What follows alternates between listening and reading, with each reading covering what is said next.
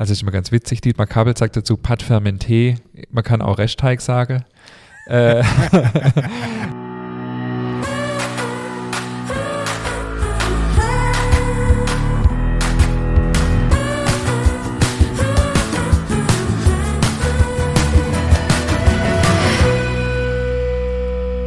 Hallo und herzlich willkommen zu einer neuen Folge unseres Podcasts Nachtschicht. Mein Name ist Ingmar Grimmer und mir gegenüber sitzt wie immer der wunderbare David Haas. Und das ist jetzt das, äh, noch neunmal mache ich diese Ankündigung und dann muss ich mir was Neues einfallen lassen. Ja, der Countdown läuft.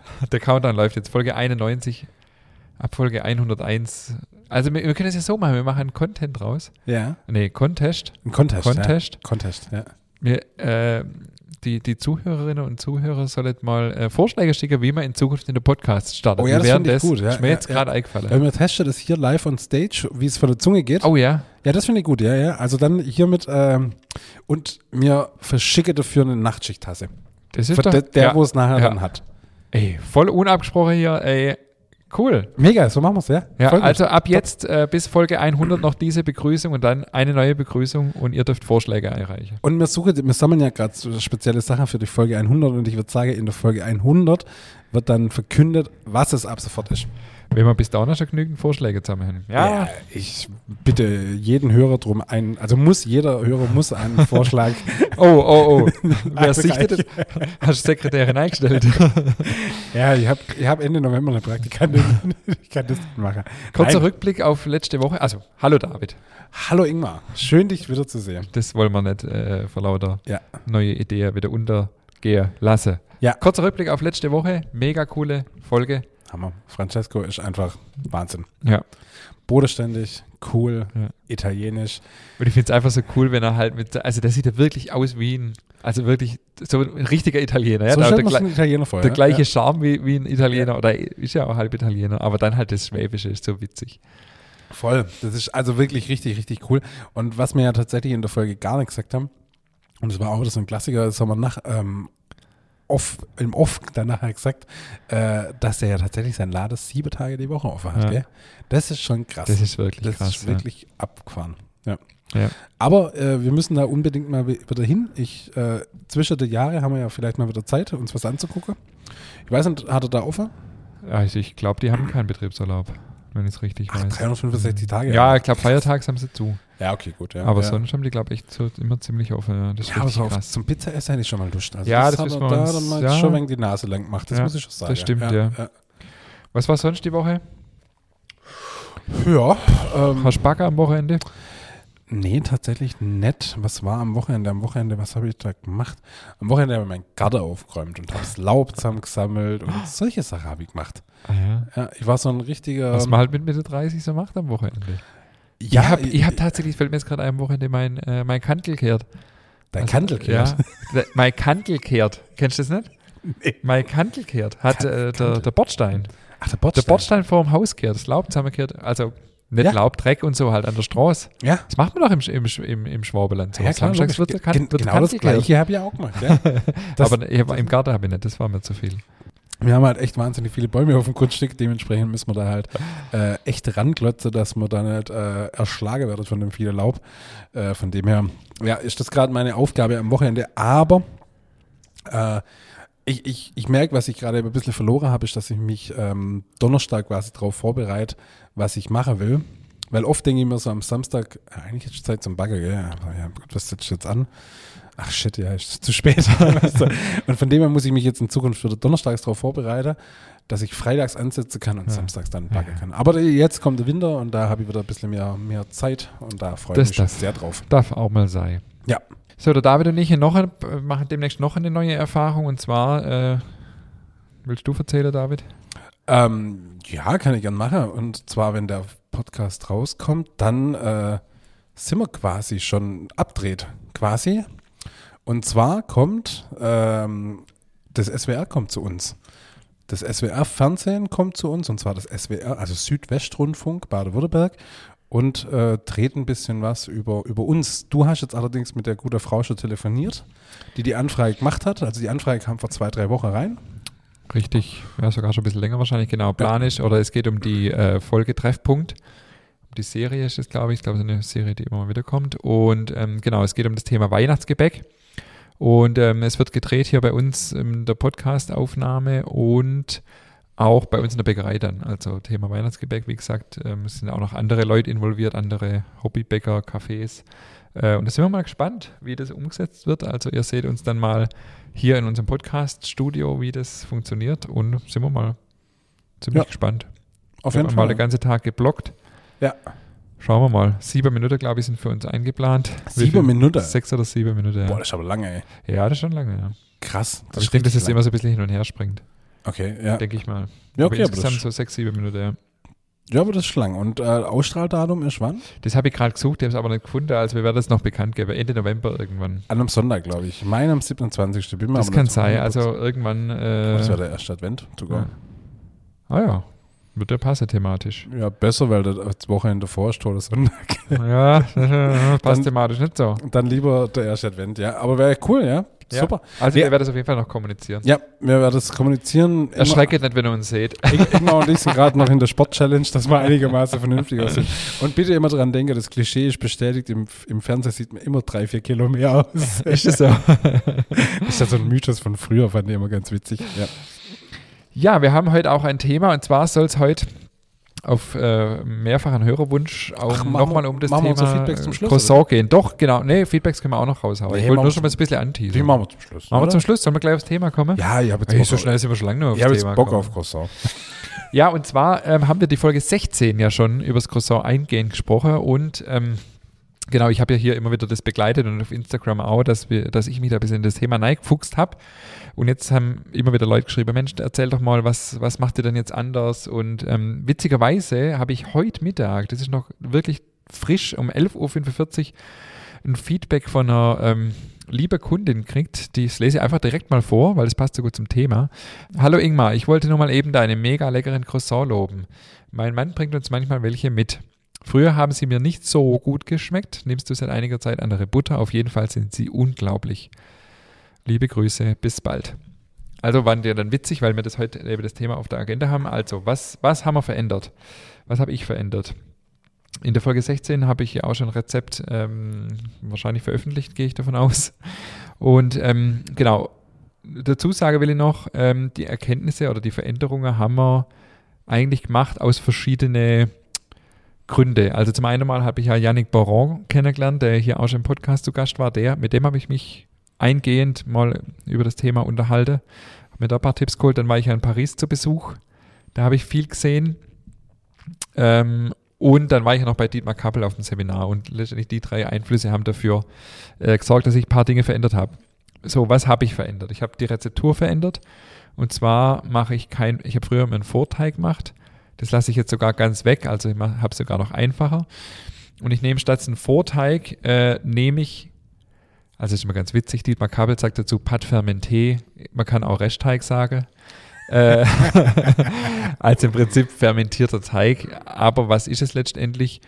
Es sind die Abschnitte von, ähm, also wenn man dann die, Teig, die Teigbahn auf dem Tisch hat Ja. und man schneidet dann rechts und links relativ großzügig ab, weil da ja oft die Butter nicht so bis ganz naus ist. Mhm. Das sind die Abschnitte, die nachher wieder als Vorteig in der Teig kommen.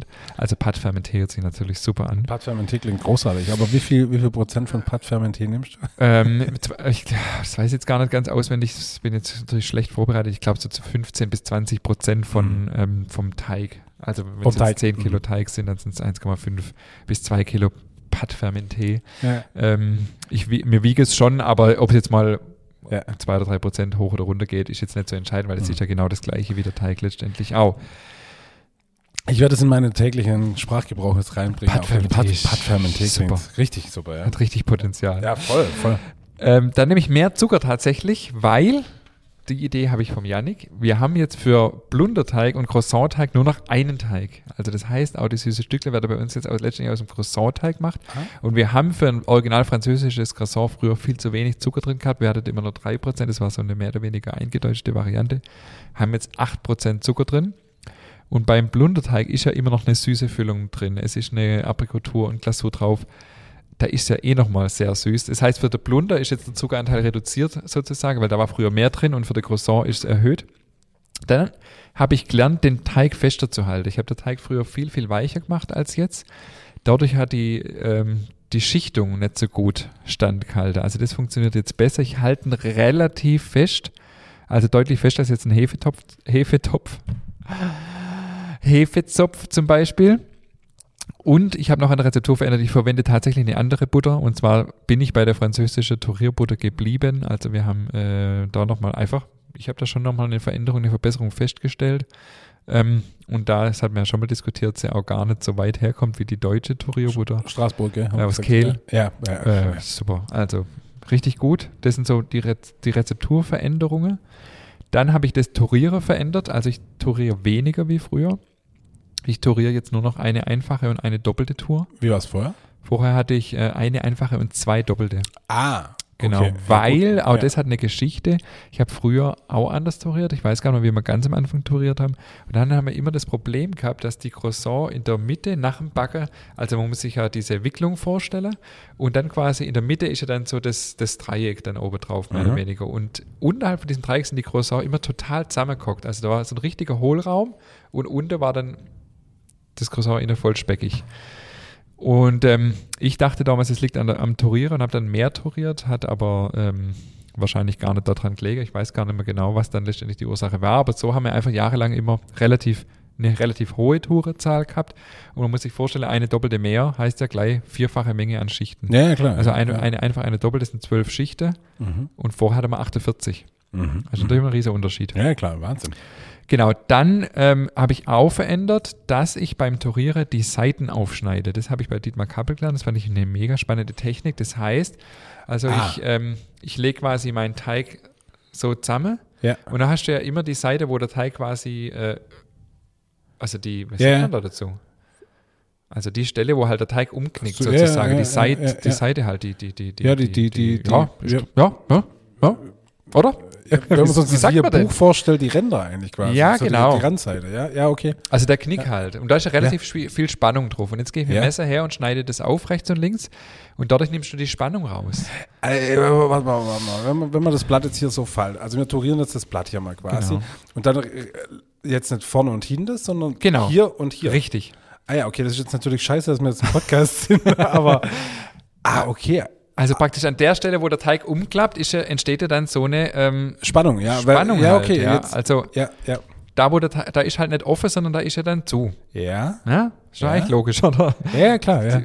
Sämtliche Zuhörer sind verwirrt. Ja, ja, alle. Und ich schneide dann praktisch da auf, sodass praktisch dann, also man könnte es auch anders machen. Man könnte die Teigbahn auch nehmen, bevor man sie zusammenlegt und in drei Teile schneidet und dann die drei Teile aufeinanderlegen. Vielleicht versteht man es jetzt. Ja, aber warum?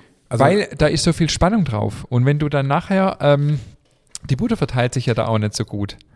Mhm. Und du hast nachher im Prinzip, ähm, also, nee, ich muss nochmal einen Schritt zurückgehen, Entschuldigung. Ich schneide, wenn, äh, also, na, gehen wir mal nochmal einen Schritt zurück. Okay. Teig, ich rolle den Teig aus. Ja. Also ich rolle erst die Butter aus. Ja. Und zwar rolle ich die relativ dünn aus. Auch das mache ich anders inzwischen. Leg die Butter so in der Teig, dass ich quasi, also Teig, Butter, Teig habe. Dann wende ich um 90 Grad und roll aus. So, Mhm. soweit ist klar, denke Ja. Und dann schneide ich jetzt auch rechts und links ab, bevor ich zusammenlege. Mhm. Relativ großzügig, das ist mein Pat Fermenté. Ich würde gerade sagen, man kann ja nie genug Pappfilm Richtig. Ja, okay. Früher, hat man, früher habe ich das nicht gemacht, weil, oder macht, macht die wenigste, weil, ja, was machst du damit? Ja, ja, klar. Ja. Jetzt schneide ich das aber weg, weil da hast du immer weniger Butter drin. So, und dann äh, ist das ja schon aufgeschnitten an der Seite. Dann lege ich zusammen und dann schneide ich da auf, wo quasi diese Wendung ist. Also, Aber dann du schneide ich da auf. komplett durch. Also so, dass du quasi drei Ich einzelne schneide im Schichten Prinzip komplett durch. Ja, ja, bei der einfachen ja, bei der doppelten ist es ja nochmal dicker. Ja. Da schneide ich es nicht ganz durch, macht aber nichts, weil trotzdem nimmst du die Spannung raus. Mhm. So, und dann drehe ich wieder, roll wieder aus, schneide wieder rechts und links ab, Mhm. leg die doppelte Tour, schneide wieder auf und fertig. Geil. Und dadurch hast du halt durchgängig sozusagen überall gleich Butter und Teig. Ja. Das hat für mich eine riesige Veränderung bewirkt. Wow. Ähm, genau. Und ähm, genau, vielleicht noch allgemein, was wir früher auch schon gemacht haben, was ich jetzt aber nicht nochmal explizit gesagt habe. Also ich mache immer den Teig einen Tag vorher, Mhm. pack den zuerst in Froster, würde ich daheim tatsächlich auch mal richtig sofort runterkühlen. Also am besten Flachrolle auf ein für Bäckerei jetzt auf einen Kunststoffdealer oder auf einen Holzdealer und mit Folieabdecker auch ganz, ganz wichtig und den Froster und bevor halt durchgefroren ist, zurück ins Kühlhaus. Dass er einfach richtig gut durchkühlt ist und auch nicht möglichst nicht jetzt irgendwie schon total aufgegangen ist. Genau. Und dann touriere ich am nächsten Tag beide Touren auf einmal. Geht dann gut, weil der Teig entspannt ist. Und dann wieder zurück. Äh, in Froster tatsächlich, dass er einfach richtig gut durchkühlt ist. Der darf fast schon anfangen durchzufrieren. Also der muss richtig, richtig kalt sein. Ähm, und dann wirklich nur einen Teig rausholen, ausrollen, aufarbeiten, so schnell wie möglich und weg damit. Genau, also das ist ganz entscheidend. Und auch zwischen, also zwischen Tourieren und im ersten Ausroller ruhig auch drei, vier Stunden Zeit verstreichen lassen. Mhm. Dass er einfach nochmal entspannt ist und so weiter. Aber, aber Touriere und im ersten Ausroller hast du gerade gesagt. Also zwischen Touriere und Ausroller. Ah ja, okay. Mhm. Genau. Ja, okay. Mhm. So, dann haben wir die Aufarbeitung auch verändert. Stopp, noch, noch eine kurze Frage. Zwischen, zwischen den, den Touren machst du auch eine Pause? Nee. Nee. Ich tue einfache Doppelte durch, weil es sind mhm. ja immer noch die zwei Touren. Früher habe ich einfache Doppelte, alles wieder zurück ins Kühlhaus, also quasi ins Kühlhaus, dann der nächste einfach doppelt, dann wieder der nächste einfach doppelt und zum Schluss nochmal wieder von vorne angefangen und nochmal eine Doppelte gelegt. Mhm. Und jetzt habe ich ja nur noch die zwei Tore und wenn der Teig richtig kalt ist und entspannt ist, weil er vom Tag vorher ist, kann man die zwei Tore nacheinander legen. Okay. Genau, dann haben wir die Aufarbeitung auch noch verändert und zwar ähm, Genau, also wir rollen aus auf 3,5 mm, also nicht zu dünn. Und ähm, wir machen der Croissant und Pain à Chocolat. Wahrscheinlich wird er mir jetzt wieder blamiert, kann ja kein Französisch, also Schokocroissant. Genau, und dann machen wir die relativ breit. Also wir rollen die Bahn 51 cm aus bei Schokocroissant. Äh, also 3x17 sozusagen, teile das ein. Und früher haben wir Schokocroissant immer so gemacht, dass wir die von oben eingeschlagen haben und von unten eingeschlagen haben, sodass der Schluss halt unter in der Mitte ist wie so Apfeltasche oder so. Mhm. Und dann aufs Blech gelegt. Da hatten wir öfters mal den Fall, dass die dann so aufklappt sind, wenn der Schluss nicht genau in der Mitte war. Und jetzt habe ich was Cooles gesehen bei Dietmar Kappel im Seminar und so machen jetzt die Franzosen auch, ich habe es halt noch nicht gewusst. Zweimal wickeln. Der wickelt es nur so ein und der Schluss ist gar nicht unter, sondern der Schluss sitzt an der Seite. Ja. Hast du das schon mal gesehen? Mhm, ich kenne es ja. ja. Und ich, hab, ich hätte schwören können, dass das nicht funktioniert, aber das funktioniert. Geil. Und keine Croissant-Klappe mehr auf, sondern der Schluss geht dann nur so ein bisschen hoch und das sieht ja. richtig cool aus. Die Blätterung sieht man dann richtig gut. Ja, okay. Mhm. Und bei normalen Croissants schneiden wir es auch relativ breit, also 54 cm und machen es äh, halbieren, also äh, 27 cm ein Croissant in der Länge. Und dann ist wichtig, und das ist, äh, hört sich vielleicht auch lächerlich an, aber es ist tatsächlich so, man, man muss versuchen, nicht an die Schichten auszukommen. Also mit den Fingern, wenn man es schneidet und dann die Croissant wickelt, dann hat man ja quasi die Schichtung an der Seite die sollte man möglichst nicht berühren, weil du verschiebst die Schicht, wenn du mit deinem Finger dahin kommst. Also, Witzig, okay. Ja, und so, um, so kälter der Teig ist, umso unempfindlicher oder halt auch die Butter. Aber die, die ist ja nur noch so dünn. Ja, ja klar. Oder, also ja, ja. mini dünn. Ja. Nicht mal irgendwie, äh, keine Ahnung, nicht mal einen Millimeter. Ja, natürlich viel weniger. Mhm. Und ähm, genau, und da muss man auch aufpassen, dass man da nicht so arg an die Seite hinkommt, weil es wird dann sofort warm und weich und man verschiebt die ganze Schichte. Also das ist das, was uns so ähm, einfach jetzt über die Monate aufgefallen ist. Und das sind eigentlich alles relativ kleine Stellschrauben, ist jetzt gar nicht so die eine große, sondern viele kleine. Ähm, und wir haben gefühlt eigentlich total andere Croissants heute. Ja, genau, mhm. das ist ganz, ganz spannend. Einfach also nochmal zusammenfassend, wichtig ist also, wie gesagt, auch ein, ein, kalter Teig, richtig temperierte Butter, die muss die perfekte Konsistenz haben. Da haben wir inzwischen außer unseren Kühlschrank gefunden bei uns in der Backstube, der genau die perfekte äh, Temperatur hat. Also so ein bisschen wärmer als jetzt 3 Grad ist zu kalt. Der Kühlschrank hat so 8 Grad ungefähr, das ist eigentlich optimal. Teig über Nacht im Kühlschrank. Genau, nicht so dünn ausrollen, dass man die Schichtung nicht so weit runterrollt. Und dann ist das richtig gut. was wir dann auch immer noch machen, ist, dass wir sie sofort abstreichen mit Eistreiche und dann vorm Backen nochmal. Also bei uns gehen sie dann ja über Nacht in, ins Kühlhaus mhm. und morgens vorm Backen wird das dann nochmal abgestrichen. Okay, also über Nacht in, ins Kühlhaus, dann holt das morgens raus, lasst es schön aufgehen, so schön auf ja. Gare. Und dann, also ihr streicht sie ab, wenn ihr sie rausholt? Nee, wir streichen sie ab, wenn wir sie aufgeschafft haben. Ja. Und streichen sie ab, bevor sie in den Ofen kommen. Ach, abstreiche, ab ins Kühlhaus und dann abstreiche, bevor sie noch ins. Ja. Und ihr nehmt da Vollei oder nur Eigelb? Vollei mit einer Prise Salz. Okay. Wobei Dietmar Kabel sagt, die perfekte ähm, Streiche für Croissant ist Vollei, Eigelb und ein Schuss Sahne. Mhm. Aber ja. ja. Ja. Wir kommen so ganz gut klar. Was mache ich denn mit, mit dem Eiweiß? Muss man manchmal auch abwägen, was jetzt Sinn macht und was nicht. Ja, ja klar. Ja, ja. Wenn es irgendwie Eigelb übrig hat, ist super, aber Genau. Also mir, mir kommen mit Vollei und einer Prise Salz echt gut klar. Oh, richtig cool. Ja. Aber ich finde Großsäu ja echt ein richtig geiles Produkt. Ja, und es ist halt auch so, ich finde bei Croissant immer, es ist so ein bisschen, es, es zeigt, was du kannst, weil bei, bei einem Süßstückle, ich liebe ja auch Süßstückle. weil Ja, aber verzeiht halt wahnsinnig viel. verzeiht halt viel mehr, weil Ja. ja, äh, ja beim Croissant ist halt nichts drin, keine Füllung, kein nichts. Das, Ja. das Croissant muss für sich schmecken. Ja. Äh, du kannst auch nicht mit Glasur nachher noch irgendwas äh, Du kannst nichts retten, ja. tuschieren. Das Einzige, was du machen kannst, Mandelcroissant.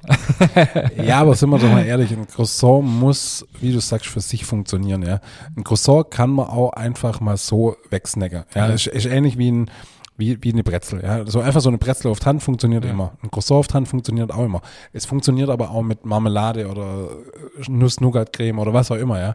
Aber ein Croissant einfach so von der Hand funktioniert und ist super lecker. Und wenn das gut gemacht ist, Genau, weil du kannst ja halt nichts äh, richtig. und es genau. verzeiht auch nicht viel. Also da kommt es wirklich auf ganz viele Kleinigkeiten. Ja, das finde ich halt so faszinierend, dass du Ja. gerade diese Erkenntnisse, die du Ja. jetzt gewonnen hast, Ja. hier mit uns teilst, ist unfassbar geil.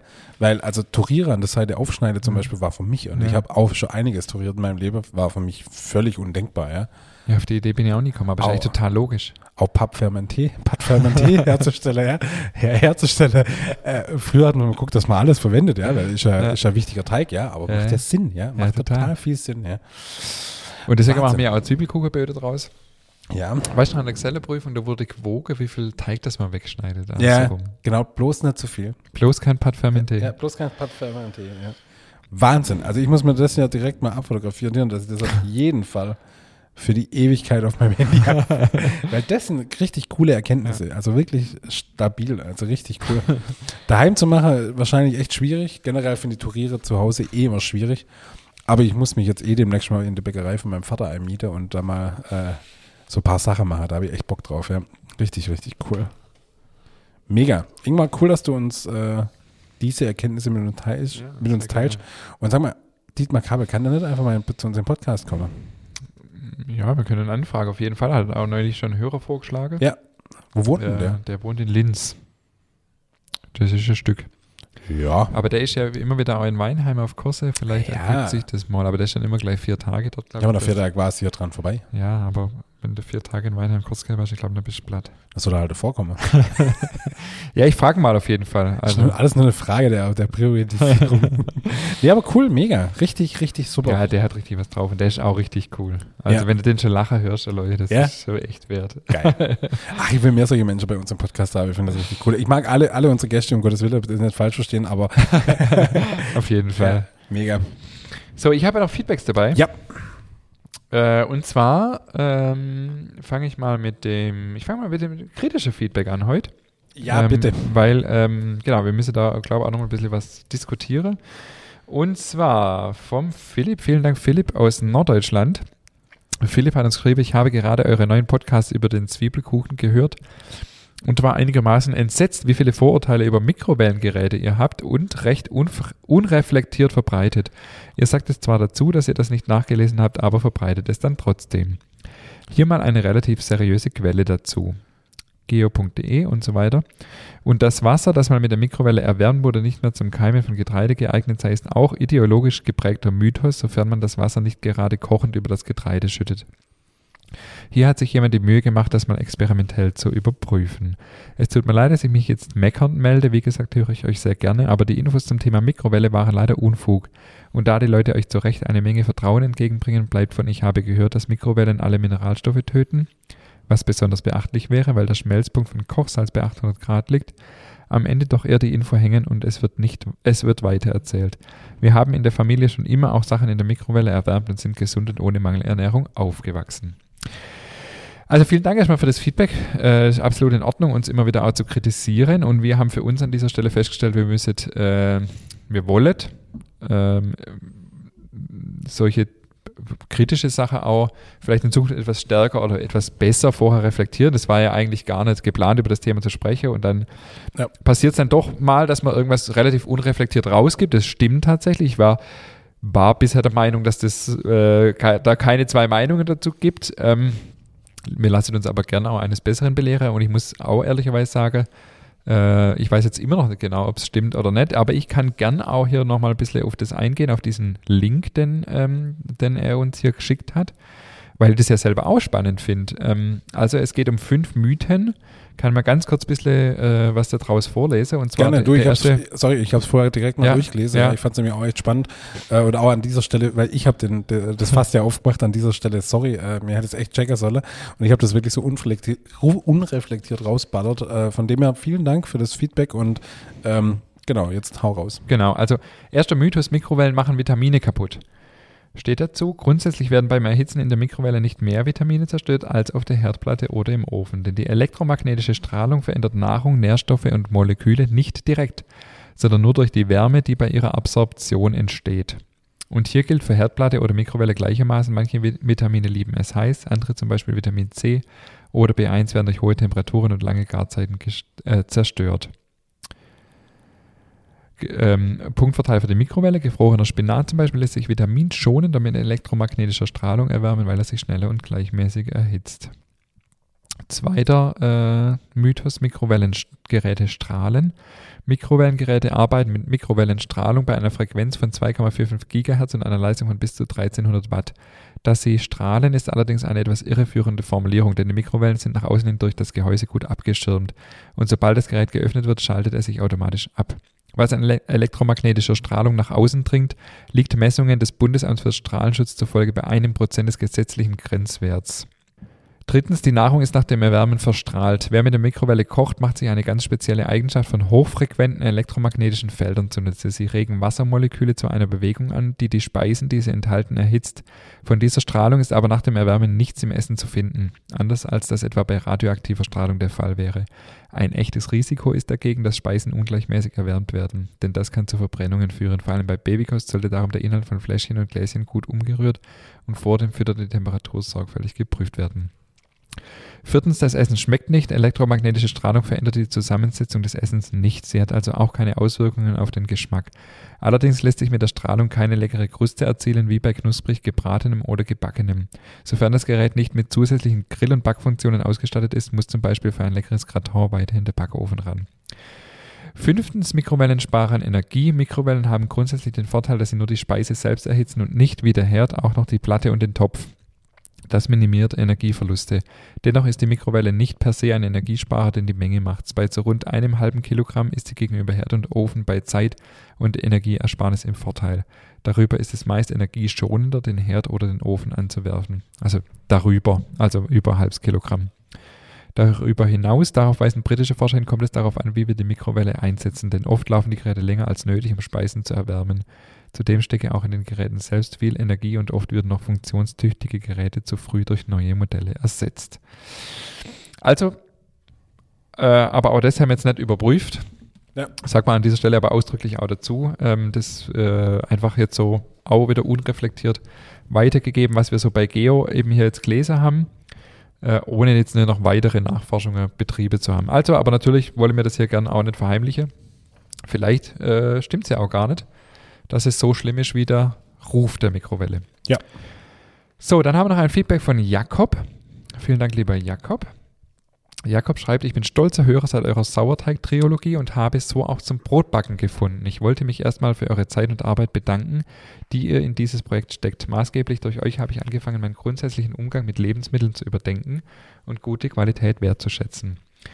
Durch den Podcast habe ich sogar Anfang September die erste Reise aus Aachen mit meiner Freundin und zweijährigen Tochter nach Hohenlohe unternommen. Wir hatten ein wirklich tolles Wochenende mit frischen Butterbrezeln aus der Butterbrezel-Spritzmaschine und warmen Zwiebelkuchen von Grimmers Backstube. Freitagsabends waren wir zum Blotstag in Kreilsheim und samstags zum Goldenen Adler. Zwiebelrostbraten und Maultaschenessen, ein wahrer Genuss. Tipp an alle, nicht erst sonntags vor Abfahrt auf die Öffnungszeiten gucken. Sind da unsere gemeint? Wahrscheinlich. Wahrscheinlich.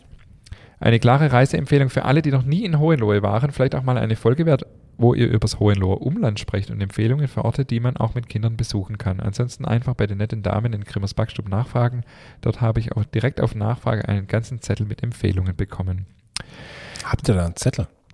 Den haben wahrscheinlich unsere Mädels halt geschrieben. Ja, nett. Ja, gell? Sehr nett, ja. Mhm. Cool. Meine Fragen. Ich bestelle meine Mehle meistens im zweieinhalb oder 10 Kilo Format bei der Biomülle Eiling. Die Kunstmühle Benz wird demnächst auch getestet. Dort sind recht geringe MHD von zwei bis drei Monaten angegeben. Das bedeutet, dass einige meiner Mehle, die eher selten zum Einsatz kommen, wie Emmervollkorn, Kamut oder Roggenmehl 610, schon länger abgelaufen sind. Meine Mehle lagern dunkel in den Tüten bei Raumtemperatur im Vorratsschrank. Wie lange würdest du grundsätzlich das MHD überziehen und woran kann ich erkennen, ob ein Mehl besser nicht mehr benutzt werden sollte? Ähm, also bei Vollkornmehl ist es so, das kann halt ranzig werden, dadurch, dass der Keimling mit drin ist. Also, aber ich kann jetzt keine Empfehlung geben, wie lange man übers MHD gehen kann. Da muss man halt ein bisschen, es riecht mal, aber es riecht dann so ein bisschen muffig, Mhm. ranzig. Auszugsmehl, glaube ich, wird, kann man schon ein bisschen, kann man schon ein bisschen ziehen. Ist wahrscheinlich eher das Problem, dass man halt äh, Probleme mit, mit Motor oder sowas kriegen kann. Gerade jetzt äh, bei den Wetterverhältnissen äh, Mhm. Gerade äh, würde ich da darauf eher achten. Mhm. Ich probiere leidenschaftlich Baguette zu meistern, habe mir sogar das T65 bestellt, aber bin mit meinem Ergebnis nach deinem Rezept nicht ganz zufrieden. Die Krume wird sehr klebrig innen und das, obwohl ich schon von 25 auf 35 Minuten Backzeit hochgegangen bin und die Temperatur auf 250 Grad erhöht habe. Ich habe nun ein Rezept von Dietmar Kappel ausprobiert und der Unterschied war dort, dass die Baguette nicht mehr in den Kühlschrank zu absteifen kamen. Auch in anderen Rezepten habe ich das Absteifen im Kühlschrank nicht gesehen. Ergebnis war dieses Mal deutlich besser. Kannst du dazu was sagen? Denn rein geschmacklich ist dein Rezept absolut Hammer. Ähm, nee, habe jetzt schon ein paar Mal gehört. Ich weiß aber, hab, bin noch nicht auf die Lösung gekommen, warum das so ist, weil bei uns funktioniert es tagtäglich auch. Wir machen das mit dem Absteifen deshalb, dass wir ähm, das hier ein bisschen schöner schneiden können und einen schöneren Ausbund kriegen. Wir arbeiten allerdings ja auch mit Biolandmehle. Funktioniert mit dem T65 bestimmt auch ohne Absteife. Würde ich einfach mal ausprobieren. Ich kann mir aber nicht vorstellen, dass das der Grund dafür ist. Dieses Feedback wird viel zu lange, deswegen halte ich mich mit meinen Themenvorschlägen ganz kurz. Hohenlohe und Umland, Autolyse, Fermentolyse, hatte ich im YouTube Live schon mal gefragt. Nudeln mit oder ohne Ei, Öl 405, Tipo 00, Semola, Grieß, trocknen oder nicht. Cookies, auch cooles Thema. Mhm. Und bitte endlich die Croissant-Folge. Hiermit Haben wir abgehakt. hiermit abgehakt. Ich möchte unbedingt wieder welche backen, aber warte darauf, dass Ingmar seine neuesten Erkenntnisse mit uns teilt. Viele liebe Grüße aus Aachen. Macht weiter so. PS, die Dinkelvollkornbrötchen reifen gerade in der Teigwanne. Eines der letzten Rezepte aus dem Hohenloher Backbuch, die ich noch nicht gemacht habe. Sehr cool. Vielen Dank an beide Feedbacks und ich würde sagen, das war die Croissant-Folge 2.0. Ja. Hast du noch was ergänzend? Ich wollte nur noch sagen, dass äh, letzte Woche uns ja ein Foto ereilt hat von der, oder vorletzte Woche, keine Ahnung, ist schon eine Weile her, von der Frank Frankfurter Buchmesse. Dein Gesicht stand Ja. auf der Frankfurter Buchmesse. Genau, Fand ich ja, ganz, stimmt. ganz interessant. Äh, ganz cool. Die Frankfurter Buchmesse war mal wieder Ja. und äh, da war das Buch mit am Start. Und Richtig. der Stand, also weil durch Corona gab es die Messe, glaube ich, noch nicht. Gab's Also bis oder Zeit ja nicht mehr. Ja. ja. Also jetzt hat es äh, das große Hohenlohe Backbuch auf die Frankfurter Buchmesse geschafft. Und wenn die Folge rauskommt, müsste auch die dritte Auflage schon da sein. Mhm. Genau, und ähm, ja, es gibt einiges zu sehen, bald sind wir im Fernsehen. Also es gibt wirklich was zu sehen. äh, und von dem her, äh, vielen Dank für deine neue Erkenntnisse von Croissant. Ich bin jetzt richtig scharf auf Croissant und deine Croissants sind wirklich überragend lecker. Die Frage, die größte Frage ist, warum bringst du eigentlich keine mit? Weil die mittags nicht mehr frisch sind. Aber wir können vielleicht auch schön, äh, Ja. das, das, darf man geil sagen? Ja, sage ich. Ich sage dir schon diese ganze Zeit, ja. Das Geile, was ich in Paris entdeckt habe, sind ja die Mantelcroissants. Mhm. Und das ist jetzt noch ein Tipp. Äh, Ja. Ist jetzt blöd, wenn ich das verrot gehe, dann verkaufe ich keine mehr. Naja, ich sage es jetzt trotzdem, weil das ist ganz einfach. Man kann mit Croissant, die übrig sind, richtig leckere Mandelcroissant machen. Und zwar, man schneidet sie einfach auf, also komplett aufschneiden und macht eine Mandelfüllung rein. Die Mandelfüllung besteht aus äh, gemahlene, geschälte Mandeln, also weiße Mandeln, also Ja, das Mandelgrieß, Zucker, Butter, Ei und einen Schuss rum, wenn man will. Das äh, spritzt man innen rein und auf der Deckel. Ja. Dann tunkt man den Deckel in gehobelte Mandeln Ja. und setzt den Deckel wieder aufs gefüllte Croissant, staubt es mit Puderzucker ab, schiebt es 10 Minuten in den Ofen. Ein Gedicht. ja, Ey, absolut, gegessen, ey. Ja, Noch nicht gegessen? Ich Nee. bring dir eins mit. Mein absolutes Lieblingsprodukt im Moment. echt. Ich sage immer spaßeshalber, wenn ich es vorbringe, lade Diät-Croissant. Weil da kommt wirklich richtig massiv Mandelfüllung rein. Also Ja, es sind ja, 60, pro Croissant 60 Gramm Füllung. Krass. Es ist so lecker. Ja? Und es ist halt auch cool, weil wir machen es jetzt immer so, ab 12, 1 kommen die Croissant raus. Gibt es Okay. keine Croissant mehr, weil Ja. ja. Frühstücksgebäck ist dann eh nicht mehr frisch. Und wir nehmen das dann für Mandelcroissant äh, quasi entweder gibt sie dann mittags gleich oder halt am nächsten Tag, machen eine Folie drum. Wir schmeißen keine Croissant mehr weg. Wenn wir mal ganz viel haben, äh, dann gibt es dann am nächsten Tag einfach viel Mandelcroissant und dafür was anderes ein bisschen weniger. Und das Mhm. ist so genial. Und das ist so lecker. Cool. Neulich hat mir jemand geschrieben auf Instagram, ähm, hat sich bedankt für die Mandelcroissant, weil sie so lecker sind und hat gesagt, er ko- er kotzt jetzt gerade voll ab, weil er hat nur eins gekauft. Ja. Also das ist mega. Also ich, Boah, jetzt Das- machst du mal auch die Nase ja. lang, echt. und cool ist auch, wenn Schokocroissant übrig sind, also es kann auch mal der Schokocroissant sein, ist halt Surprise, Surprise. Ich meine, man sieht zwar außen ja auch, ja. das ist natürlich die Krönung. Ja, gut, das ist hart. Mm. Ja, also es gibt schon Lecker, lecker, lecker. Sachen. Ja, mega. In diesem Sinne, vielen herzlichen Dank für diese tolle Erkenntnis noch. Und äh, ich will auf jeden Fall so ein Mandelcroissant. Und in diesem Sinne, bis nächste Woche. Bis nächste Woche.